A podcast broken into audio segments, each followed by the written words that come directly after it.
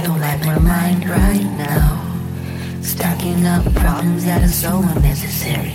Wish that I could slow things down. I wanna let go, but there's comfort in the panic. And I drive myself crazy, thinking everything's about me. Yeah, I drive myself crazy, cause I can't escape the gravity. Holding on, why is